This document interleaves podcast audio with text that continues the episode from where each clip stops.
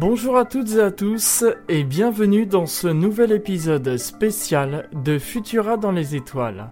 Je suis Franck Menant et nous nous retrouvons en ce 15 mars pour parler de la lumière zodiacale.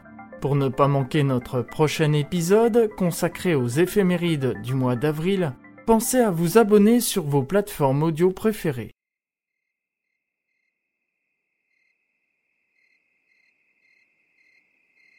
Ne vous est-il jamais arrivé, un soir de printemps, de vouloir profiter de l'absence de la Lune et de lumière parasite pour regarder le ciel dans un mouvement circulaire?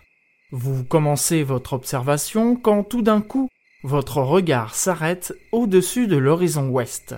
Une faible lueur de forme triangulaire surplombe celui-ci. Ce ne peut être le soleil, car il est sous l'horizon. Mais qu'est-ce donc? Cette faible lueur et la lumière zodiacale. Elle sera visible dans les derniers jours de mars et début avril.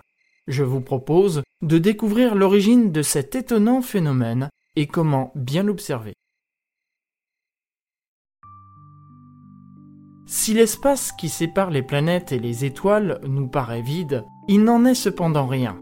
Ce que l'on appelle le vide spatial est en fait rempli de poussière microscopique laissée par le passage des comètes. Ce sont ces poussières qui donnent naissance aux pluies de météores, plus communément appelées étoiles filantes, dont je vous parle dans l'astrozoom du mois de juillet 2021. Ces poussières forment un disque de fines particules autour du Soleil que l'on appelle le nuage zodiacal. De forme lenticulaire, il s'étend sur une bonne partie du système solaire. Sa densité est variable avec une concentration sur le plan de l'écliptique. C'est ici que l'on trouve les constellations du zodiaque, qui a ainsi donné son nom au nuage. Si les poussières n'étaient pas aussi diluées, elles constitueraient un système d'anneaux autour du Soleil, semblable à ceux de Saturne, mais dans notre cas, nous avons donc le nuage zodiacal qui est à l'origine, vous l'avez deviné, de la lumière zodiacale. Lorsque le Soleil est sous l'horizon, ses rayons se heurtent aux très fines particules de poussière qui composent le nuage.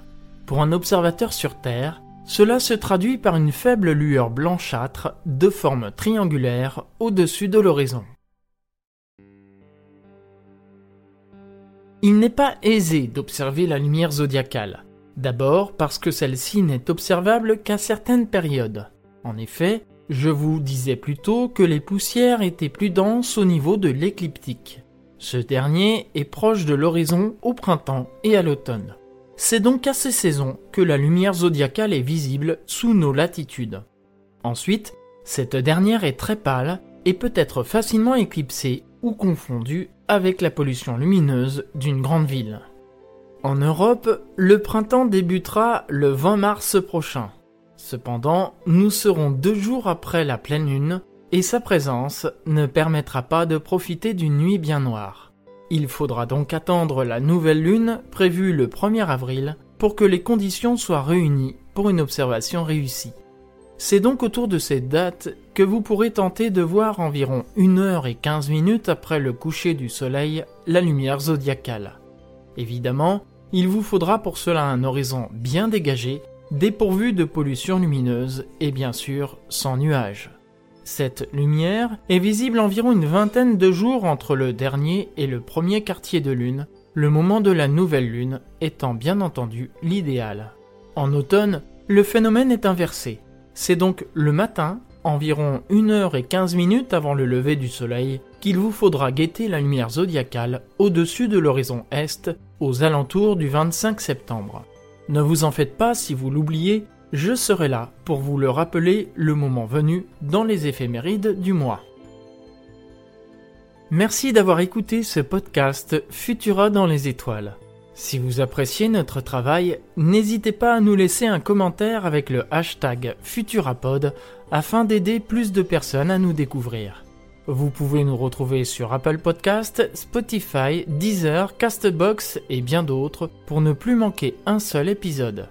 Quant à moi, je vous retrouve le 1er avril pour une sélection d'événements à observer dans le ciel durant le mois prochain. Et ce n'est pas un poisson. À bientôt!